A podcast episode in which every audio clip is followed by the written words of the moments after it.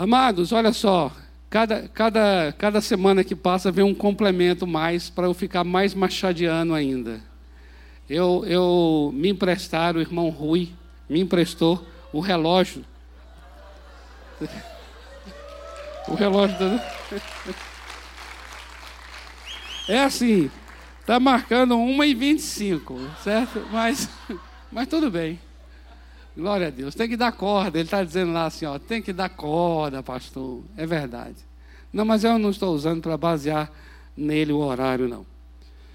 Mas olha só que beleza. Eu acho que até o final eu vou estar de barba, alguma coisa assim. e saindo daqui numa charrete. Algum, alguma coisa. Louvado seja Deus.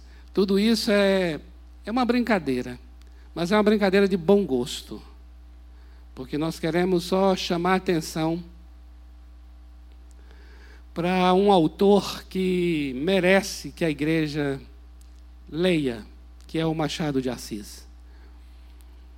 É exemplo de outros também autores da literatura brasileira que são fantásticos, mas Machado de Assis seria, eu diria, o concurso em termos de uma literatura que retrata a natureza humana de uma maneira muito bonita, muito clara, muito perspicaz. E estamos em um dos seus contos chamado O Espelho.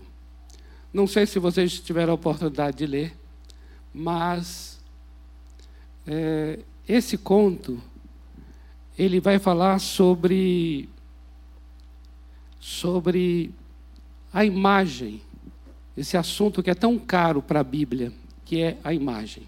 Nós estamos entrando num ano de 2020, cujo tema da Igreja Batista do Povo é servir mais.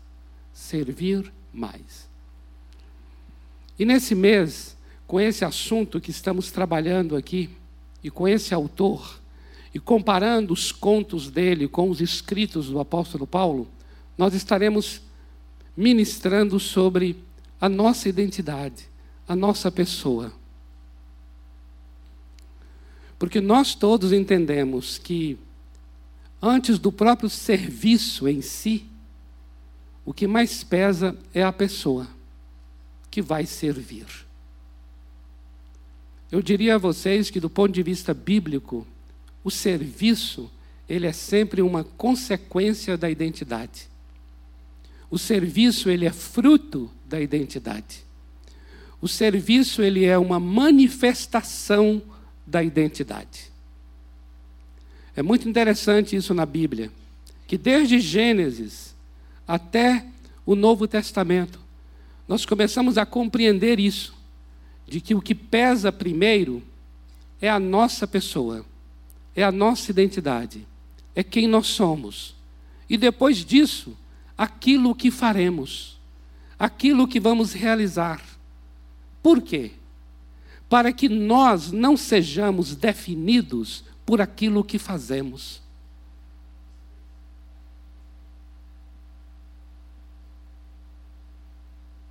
O personagem do conto, o espelho,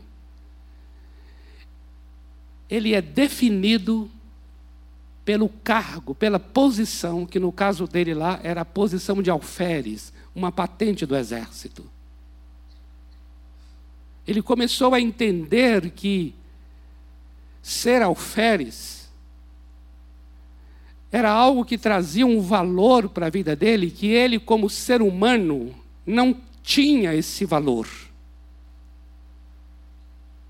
Mas, fardado, todo mundo elogiava, todo mundo tratava com honra.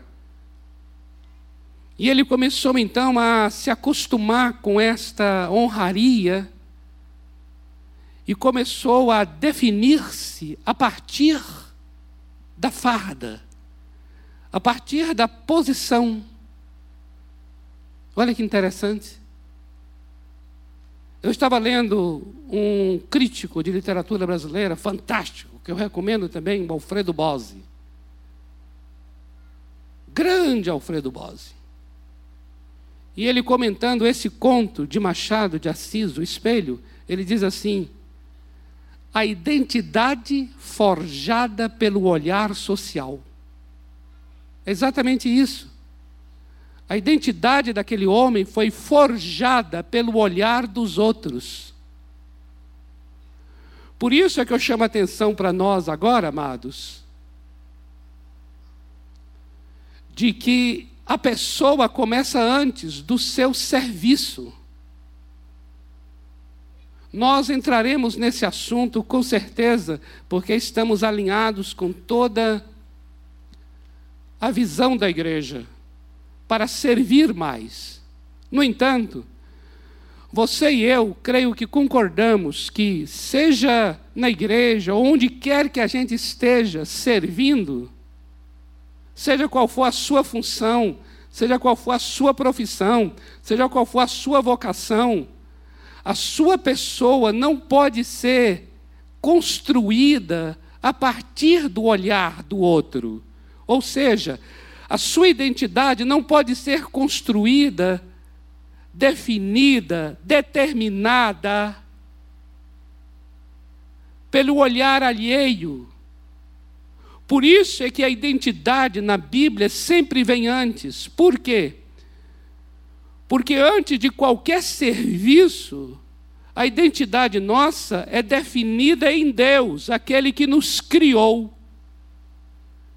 E ao ser definida por aquele que nos cria, nós nos livramos das construções sociais. Nós nos libertamos dos olhares alheios. Porque, amados, se o, o meu coração, a minha vida, estiver naquilo que faço e for definida pela valorização do outro, imagine o risco que eu e você corremos a cada dia. Por quê? Porque é uma demissão, por exemplo, eu vou dar um exemplo de uma demissão. Uma demissão pode repercutir dentro do seu coração como um estrago muito grande a pessoa que você é. E por que pode destruir dessa maneira? É porque você já colocou na mão daquela empresa a pessoa que você é. E se ela te demite, você se sente totalmente desvalorizado, desqualificado.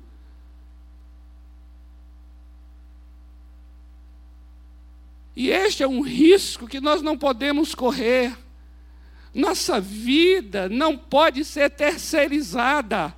Nosso coração não pode ser terceirizado. Nossa vida não pode estar na mão das outras pessoas para dizerem quem nós somos, porque só quem tem autoridade para definição de identidade é quem a criou.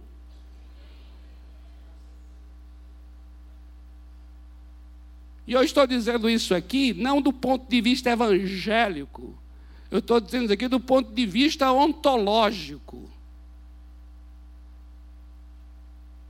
Nem me referi agora a Deus, mas você disse amém porque você já vê por trás da frase a pessoa de Deus, e está correto, é a pessoa de Deus mesmo.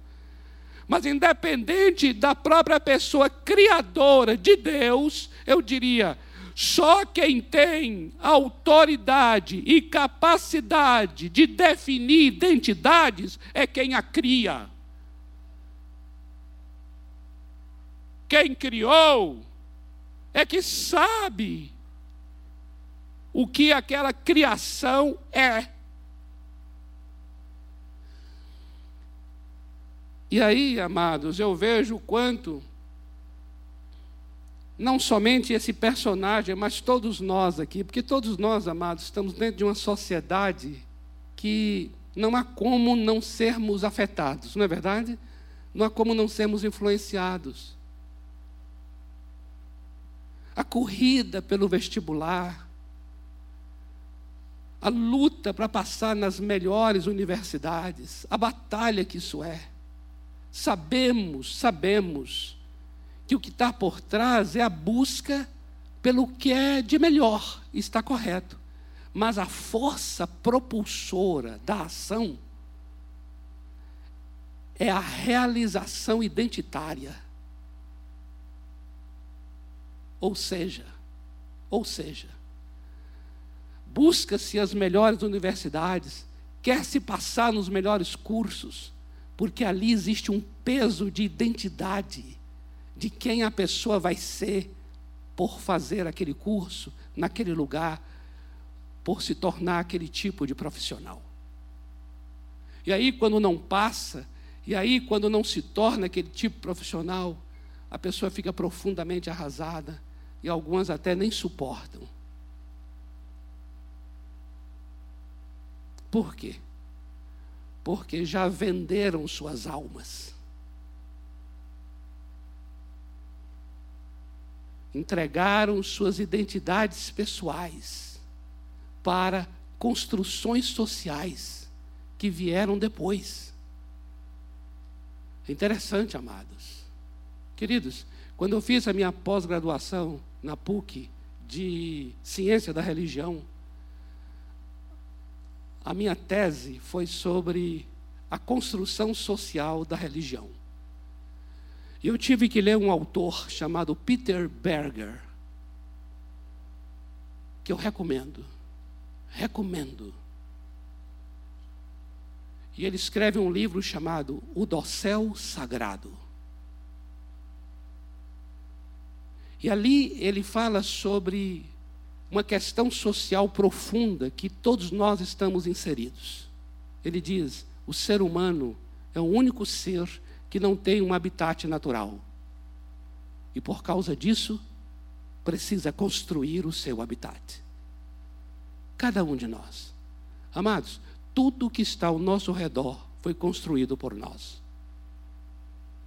A roupa que você veste, o banco que você senta, esse templo, esse microfone, tudo.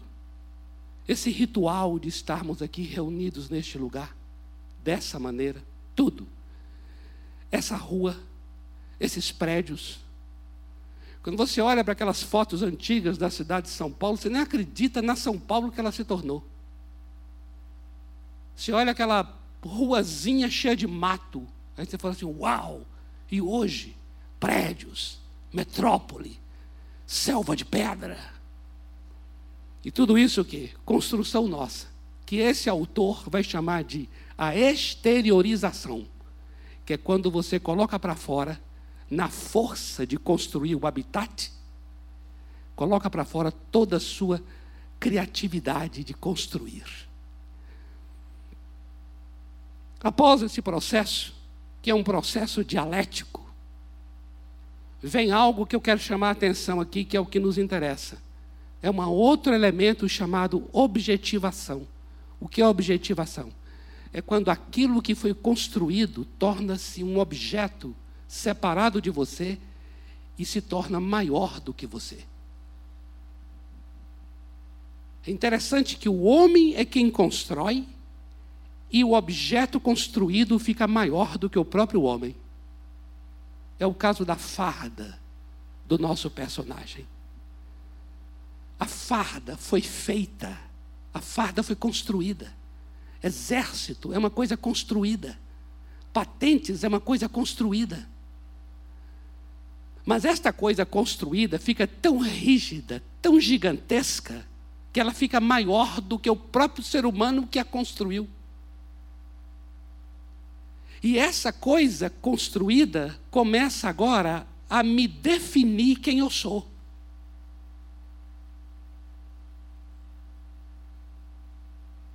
E nesse processo, o que tem acontecido é uma desumanização do ser humano.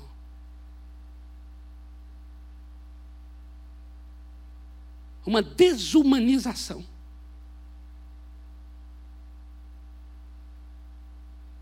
que é exatamente o que aconteceu com o nosso personagem, a ponto dele dizer assim: o alferes eliminou o homem.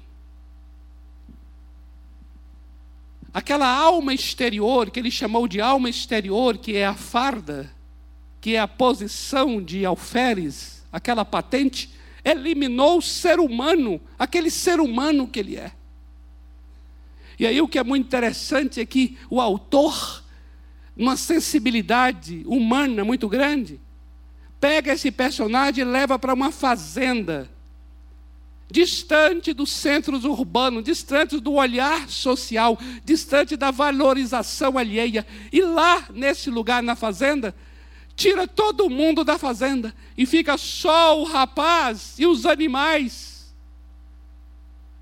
E aí ele fica numa solidão abismal, uma solidão de doer a alma e os ossos. Por quê? Porque é uma solidão de não ter ninguém para afirmar quem ele já acostumou ser.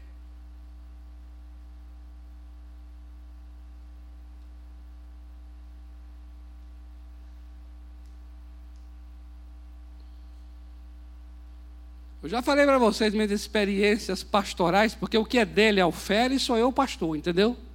Cada um tem suas funções, cada um tem seus tipos de fardas, cada um tem seus tipos de roupas. A minha roupa é o terno. Eu já contei para vocês, quando eu não estou de terno, eu já tive experiência de não estar de terno e estar internado. Mas em um hospital. E aí aquela coisa extremamente humana, crua, a mente humana da dor, a dor, a dor, a dor física.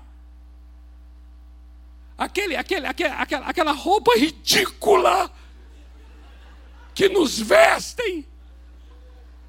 E aí fala assim: tira toda a roupa de baixo. Isso é terrivelmente humilhante. Aí você fica com aquele negócio que há que abertura pelas costas. Eu acho que tudo é proposital. Por quê? Porque deveria ter uma roupa mais elegante, mais sofisticada, ainda que seja mais fácil de sair, de tirar, porque eles, eu creio que a mobilidade é que é o propósito. Mas deve ter alguma coisa, eu, eu vou inventar algum negócio mais, mais interessante.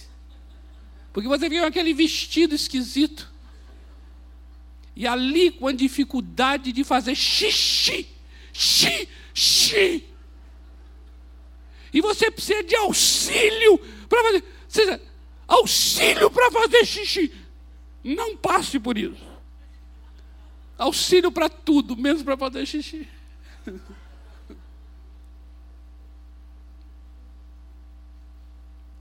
E ali o enfermeiro, a enfermeira já tem aquele trato.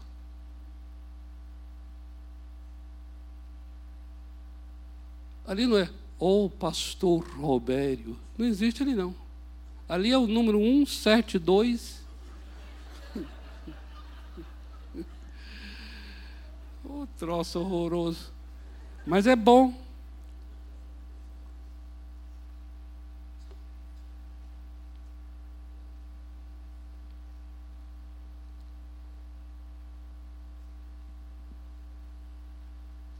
Amados, nós todos estamos inseridos, e mais do que nunca eu entendo a contemporaneidade desse conto, em dias como estes, que eu acredito que são muito mais fortes do que naquele período do final do século XIX, em que a ideia da, da imagem do outro. Veja, veja, vejam as redes sociais. Eu recomendo um episódio daquele, daquela série Black Mirror, chamada Queda Livre.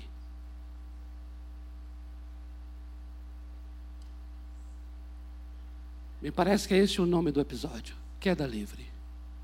Onde uma mulher vive num, num tempo em que a vida toda é regulada pelos likes que ela recebe ou dá no seu celular onde tudo, comprar, vender, viajar, tudo, é baseada na pontuação dos likes que a pessoa dá ou recebe.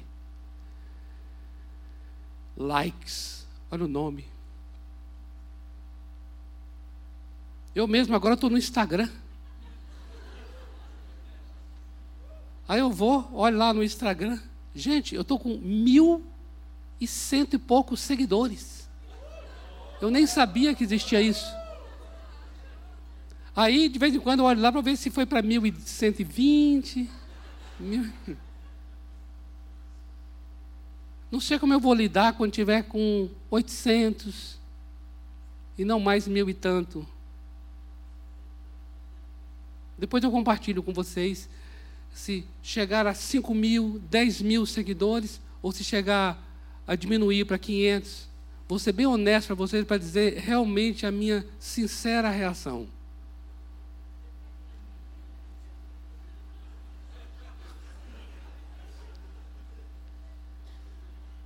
Observe, amados, nós estamos vivendo dias em cada vez mais o valor que o outro dá, a maneira como o outro trata, o quanto isso tem influenciado diretamente o coração das pessoas, de tal maneira que tem definido as pessoas. Onde a ausência destas coisas tem entristecido o coração das pessoas.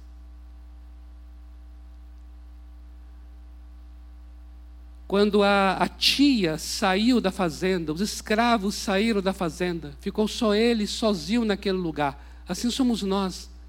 Quando não tivermos nada em ninguém, num local onde não tem nada em ninguém, numa situação da vida que não tem nada em ninguém, numa situação da vida em que pessoas que talvez estavam tão presentes não estão mais. Numa situação da vida em que você conseguia fazer pela mobilidade física e hoje, por quaisquer circunstâncias, não consegue mais. Quando vai diminuindo, quando vai, quando vai removendo e retirando essas coisas, o que é que vai sobrar? O que é que vai de fato ficar?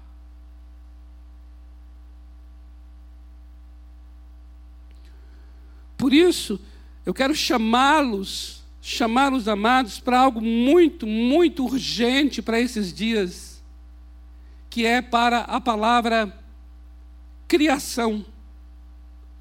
Eu falei aqui de construção, construir, construir nossa identidade a partir dos papéis construídos, porque cada papel é, é, é humanamente construído, é socialmente construído. Mas eu quero chamar a atenção de vocês para a palavra criar criação, que na língua hebraica é bará, bará, bará. Quando lá diz assim, Deus criou, é bará, Elohim bará, bará, bará Elohim, Bereshit bará Elohim, Bereshit bará Elohim, Gênesis 1, 1. No princípio criou Deus, criou, bará.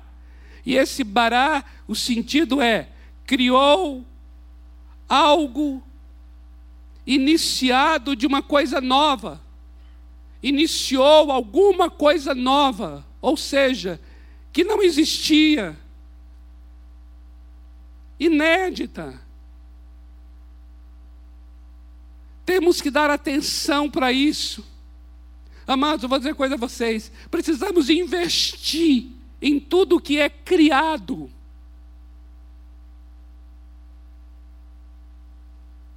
Observa bem. Nós temos investido muito naquilo que é construído. Mas eu chamo a atenção de vocês para nós investirmos naquilo que é, naquilo que é criado. Deus criou. Lá, lá no texto tão conhecido de Gênesis 1, 27, diz assim: Criou Deus, pois, o homem, à sua imagem, a imagem de Deus o criou, homem e mulher os criou. Aqui está o elemento libertador. Por quê? Porque nós estamos falando aqui de uma obra que foi criada, ou seja, que não dependeu de fatores externos, circunstanciais. Ou seja, essa obra criada, ela é inserida neste mundo construído. Eu que fui criado por Deus, agora serei pastor, agora serei mestre, agora serei pregador. Mas antes de eu ser pregador, pastor ou qualquer outra função e papel, eu sou uma pessoa criada por Deus. E o meu Deus, Ele quer investir nessa criação que é a sua imagem e semelhança. Porque o quanto Ele investe nessa criação, isso vai abençoar tudo aquilo que foi construído. Observa que então nós estamos fazendo um movimento que não é mais de fora, de fora da coisa construída para dentro, mas agora é um movimento de dentro da coisa que foi criada para fora.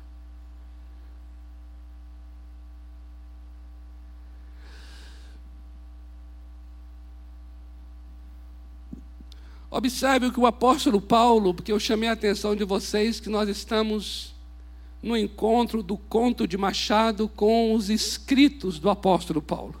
O apóstolo Paulo, em Efésios capítulo 2, versículo 10, ele vai dizer assim: somos feitura dele, feitura, feitura. Feitura vem da palavra criar, fazer. Nós somos algo que ele fez, que ele criou. Nós somos feitura dele. A palavra grega aqui é poema, poema. Eu posso dizer então que somos poema dele, de Deus, criados. Olha a palavra criados aqui. Criados em Cristo Jesus para. Para o quê? Para boas obras. Agora observa, as quais, ou seja, as boas obras, Deus de antemão preparou para que nós andássemos nelas. Então veja a ordem, a ordem saudável. A ordem é: primeiro, eu sou uma feitura dele, criado em Cristo. Agora, para o quê? Para realizar, para ser alferes, para ser médico, para ser pai, para ser mãe, para ser marido, para ser esposa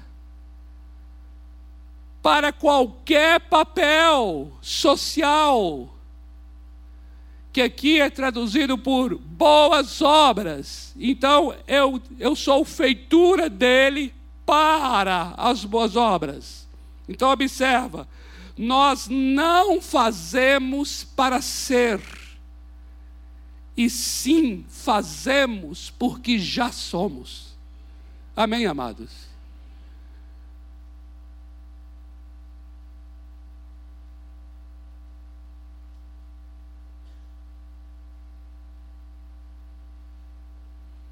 Há um texto também do próprio apóstolo Paulo, em 2 aos Coríntios, no capítulo 5, muito conhecido, versículo 17, que ele vai usar também a palavra criação, quando ele diz: E assim, se alguém está em Cristo, é nova criação.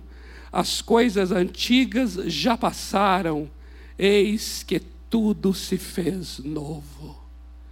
Criação. Criação. E agora eu vou dizer uma coisa a vocês muito importante que traz um peso para esse momento aqui. Toda obra criada por Deus tem suas leis próprias de funcionamento. Eu sou criado à imagem de Deus. Logo, eu já tenho em meu coração, em minha vida, em minha natureza, princípios, leis, valores que são inerentes, intrínsecos. Não foram construídos à medida em que eu me relacionei, mas já são inerentes à criação de Deus. Porque quando diz que eu sou criado à imagem, é a imagem de uma pessoa. O que significa que todos os valores, a personalidade, o que significa que os princípios desta pessoa estão embutidos, inseridos, inerentes à obra que ele criou, à pessoa por ele criada. O que significa que eu já tenho em mim, eu já tenho em mim aquilo que eu necessito para o meu senso de dignidade, para o meu senso de importância, para meu senso de valor. O que eu vou realizar, seja o que for, o papel que eu vou desempenhar, seja qual for, vai manifestar a imagem que eu já sou. Por isso, eu preciso estar enraizado para cima e não enraizado para os lados. Porque eu não me alimento do que as pessoas dizem a meu respeito, porque o que elas dizem é instável, é relativo, é temporal. Eu preciso me alimentar enraizado para cima daquele que me criou, porque os seus valores são imutáveis, são eternos. Aquilo que eu era, eu sempre sou e sempre serei. Não há nada na minha vida, com farda ou sem farda, que altere a imagem em Deus que eu sou. Preciso voltar para esse lugar da imagem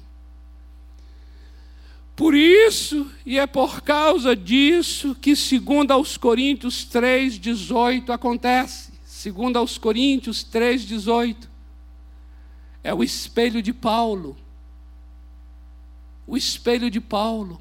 Ele diz assim: todos nós, com o rosto sem véu, contemplamos como no espelho a glória do Senhor e vamos sendo transformados de glória em glória na mesma imagem do Senhor pelo seu Espírito. O Espírito Santo, ele vem trabalhar em mim, operar em mim a transformação da minha vida segundo essa imagem. É nisso que eu tenho que investir. É nisto que eu tenho que investir. Meu coração tem que estar na mão daquele que me criou. É nisto que eu tenho que me investir. Amados, aqui existe algo muito profundo, que é a autonomia do ser humano. Porque se ele é criado com princípios e valores que são inerentes, ou seja, ele não depende que o outro lhe dê valor, mas que reconheça o valor que ele já possui. Então, ele tem uma autonomia para viver.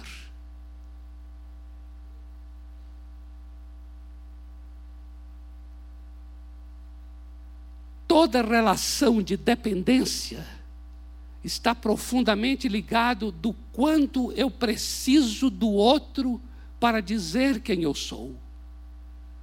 Mas a autonomia é resultado de viver a imagem daquele que me criou.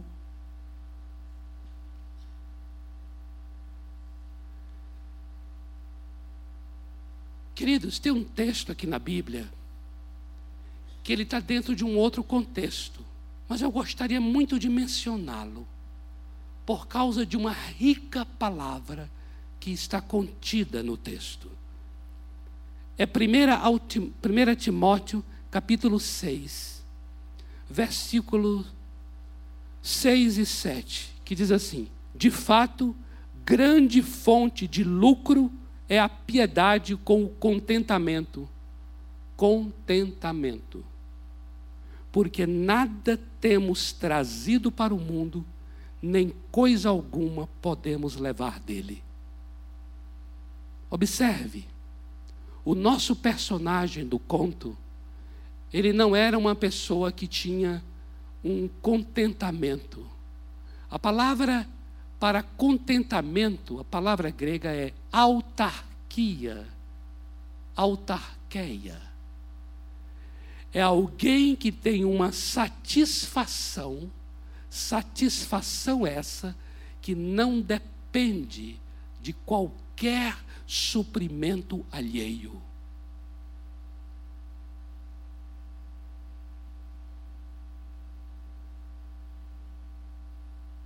Você já imaginou um tipo de satisfação que não dependa de uma força alheia?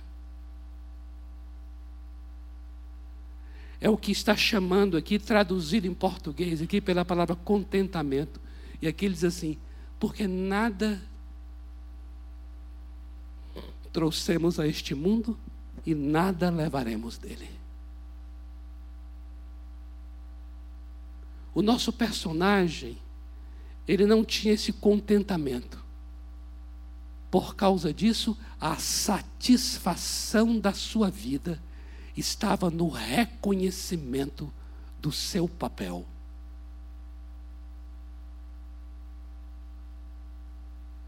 A satisfação da sua vida estava na valorização do seu cargo.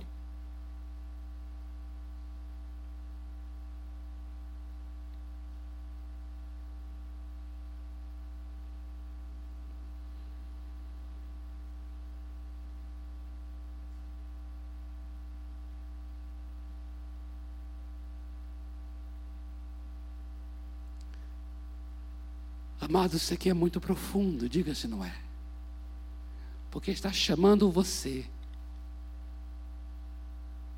para estar a sós com o teu Deus, aquele que te criou. E ele vai te dizer assim: Eu sou a fonte do teu prazer, a fonte da tua alegria. O Salmo 84, que eu gosto muito, diz assim, no versos 9 e 10 lá, diz assim: Um dia só nos teus átrios vale mais do que dez mil em qualquer outro lugar. Mais vale um dia diante de ti, ó Deus. A pessoa mais perigosa da cidade de São Paulo é aquela que é satisfeita em Deus. As pessoas mais terríveis deste lugar são as pessoas que têm os seus egos satisfeitos em Deus.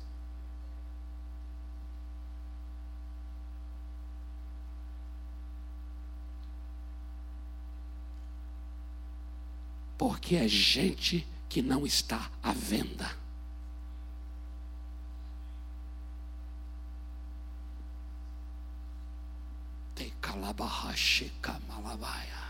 Me deu uma vontade agora de falar um tchecalabahache de calabahais. E eu vou profetizar: esse tipo de gente sou eu e é você.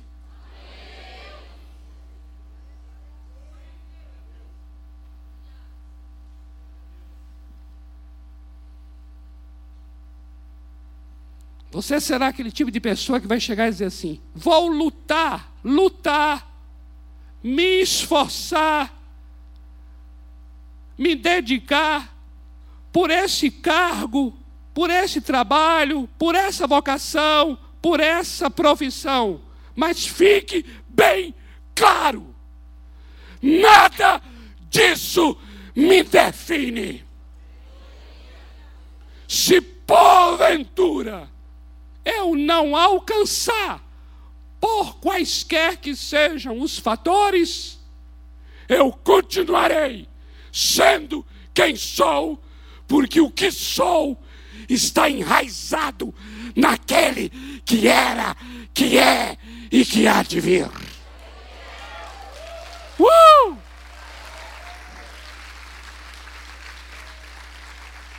Uou!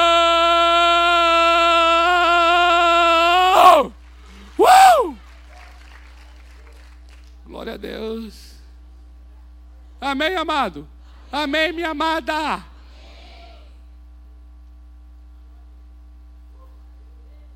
E aí eu vou dizer uma coisa a você.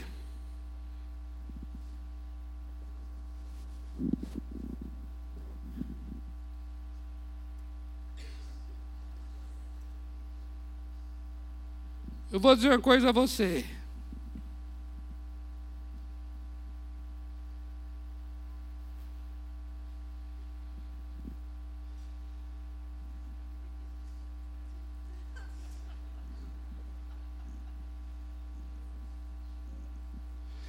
Eu vou dizer uma coisa a você.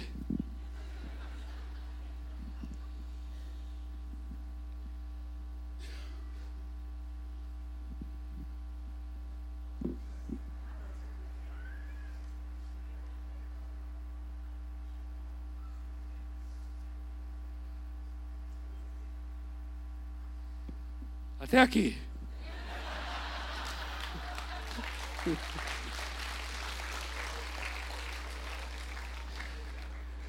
Com farda ou sem farda, o que fica é a imagem de Deus em nós.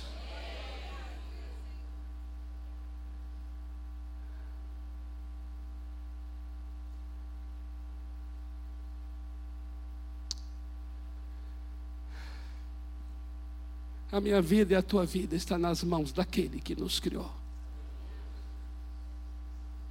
O que somos está nas mãos daquele que nos formou. E assim como durante todo o tempo ele chamou Israel: Venha Israel para mim, venha meu povo. Ele queria que aquele povo nunca perdesse a sua identidade, nunca se misturasse a tal ponto de vender sua vida aos outros. E chamou durante todo o tempo um povo para vir a Ele, porque Ele, somente Ele, era a razão daquele povo, o Criador daquele povo, a imagem daquele povo, a identidade daquele povo. E Ele sempre chamou: venha para mim, venha para mim. Do mesmo modo, eu entendo, nestes dias, o Senhor Deus nos chama também. Venha para Ele.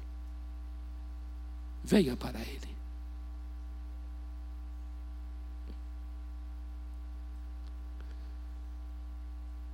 Amém?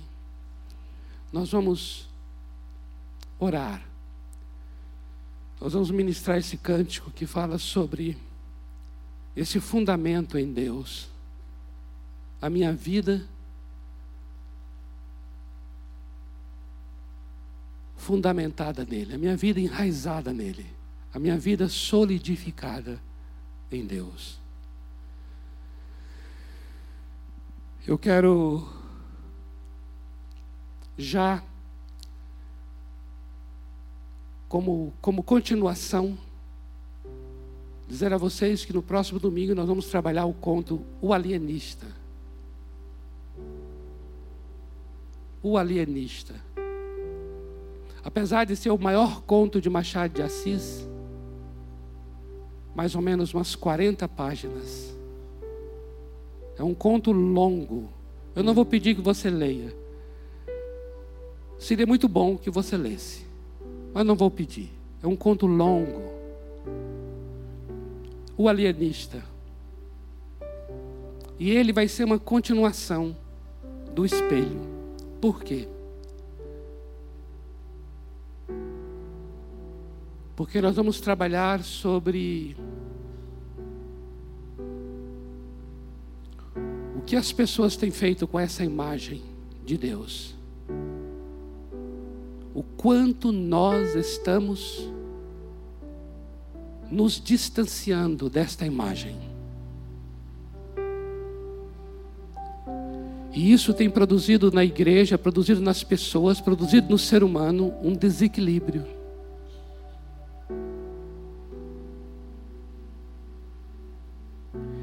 E o ser humano está mergulhado numa normalidade de vida que é uma verdadeira insanidade.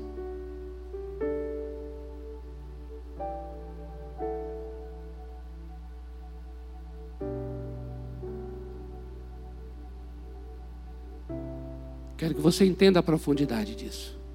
Cada um de nós estamos dormindo no sono do cotidiano, dentro de o que chamamos uma normalidade, mas que na verdade é uma loucura. E aquele conto vai trabalhar exatamente sobre isso, sobre um conceito mais amplo do que significa loucura. Acaba sendo engraçado,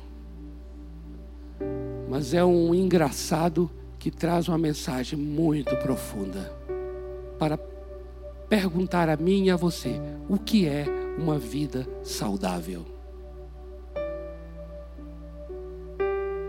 O que é uma vida saudável?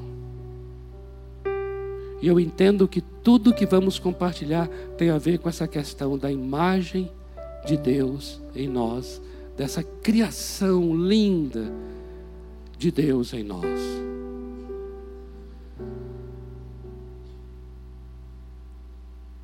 Por isso eu recomendo você, caso você possa, leia O Alienista. vai ser uma loucura. Vai ser uma loucura mesmo.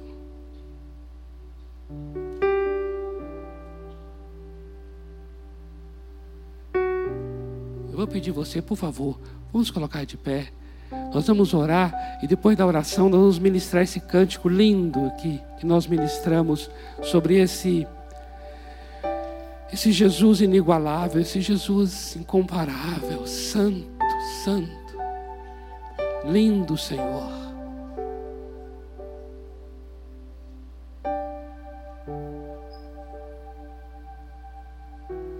Convido você que tem nos acompanhado nesses encontros do machado que está posto à raiz, para continuar conosco no próximo domingo. E convidar outros, outros que também gostem de literatura, e que precisam conhecer essa vida saudável que Deus veio trazer.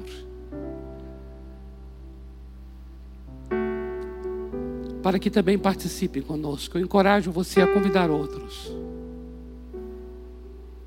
Senhor Deus, em nome de Jesus, te damos graças, graças pela obra, pela criação tão linda, pelo investimento do Senhor na pessoa que somos toda a tua palavra é voltada tão somente para o nosso coração, como a tua palavra enfatiza o nosso coração, Senhor. O Senhor sempre chama a atenção do nosso interior, de como vai nossa alma, de como vai, como vai, como vai nossa identidade, como vai nossa imagem. O Senhor sempre chama atenção disso. Porque eu sei, Pai, que tudo passa, o que fazemos passa, a farda que usamos, ela envelhece, amarrota, rasga, perde a cor. Mas o Senhor quer que a pessoa que somos seja transformada. Essa pessoa que somos cresça, amadureça. Deus, em nome de Jesus, eu abençoo cada coração neste lugar. Queremos nos voltar para aquilo que o Senhor fez em nós. Queremos nos voltar para essa identidade tão linda e profunda do Senhor em nós. Queremos nos voltar para essa feitura que é criados em Cristo. Somos feitura do Senhor. Pai, eu oro aqui para que isso seja algo precioso na vida de cada um, haja uma preciosidade aqui. Ninguém deixe para amanhã para cuidar de si, cuidar do que vai em seu coração. Que ninguém venha protelar, venha, venha, Senhor, é, desprezar, colocar de lado. Porque há quantas e quantas pessoas, Senhor, que apesar de estarem talvez até bem em outras áreas, no entanto, Senhor, estão, Pai, tão destruídas, tão sozinhas, tão desfiguradas. trabalham, trabalham e trabalham e se dão conta agora do quão estão distantes, o quão estão, estão tristes de alguma maneira, sem nem saber porquê, o quanto estão desfiguradas na maneira de sentir, de pensar. Deus, em nome de Jesus, eu abençoo cada coração aqui para que haja um cuidado, um zelo por essa criação do Senhor em nós, haja uma atenção voltada para si, para dentro. Deus, eu oro em nome de Jesus que comece uma obra de dentro para fora, nesta casa, neste lugar, na vida de cada pessoa aqui, uma obra linda de dentro para fora, de dentro para fora.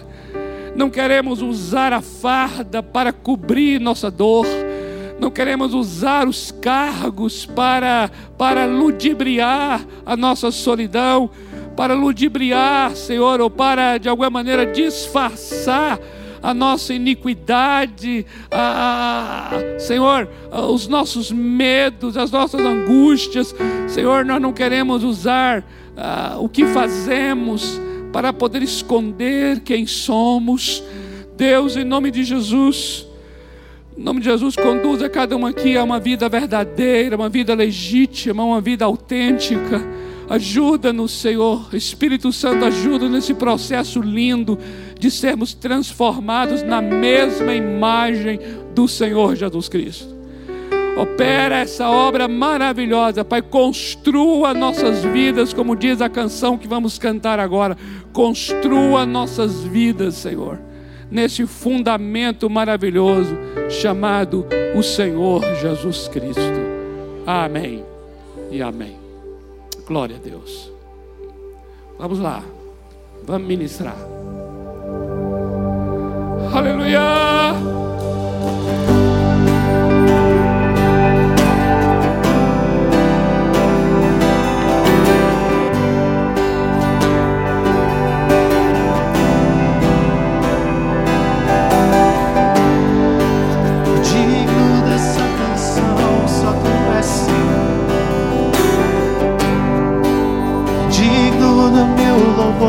Só tu és Senhor. Digno da minha vida, tu és Senhor. Eu sou teu.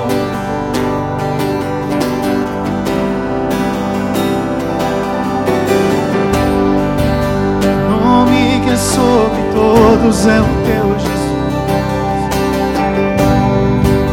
fonte da salvação, só tu és Jesus. Digno da minha vida, tu és eu sou teu.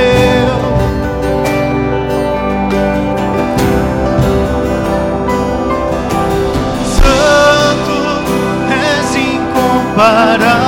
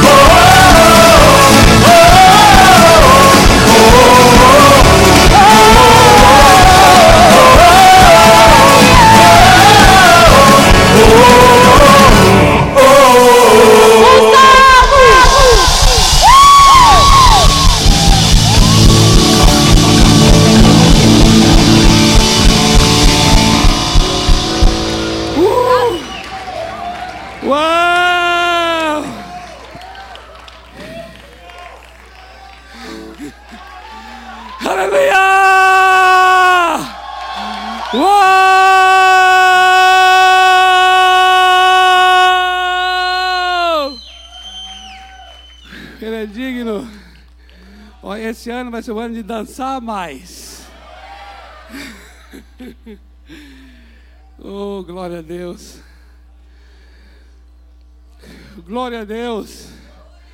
Amados, é o, o som. Como é que é, Elias? Aquele texto do som. O som festivo. Eu ouço. Como é que é? é eu ouço o povo de um som festivo, com vivas de júbilo. Eu, eu, eu interpreto assim, eu não interpreto como, como é, sabe assim, só, só pulando, só é, coisas assim físicas somente. Não. A gente está usando o corpo aqui, mas há um júbilo no coração há uma alegria no espírito. Eu sempre interpreto assim esses momentos nossos. Momento de júbilo ao Senhor, jubilando diante dele. Amém? Olha, eu quero que você dê um abraço suado mesmo nessa pessoa que está aí próximo de você. Uma semana profunda em Deus, em nome de Jesus. Em nome de Jesus. Em nome do Senhor Jesus.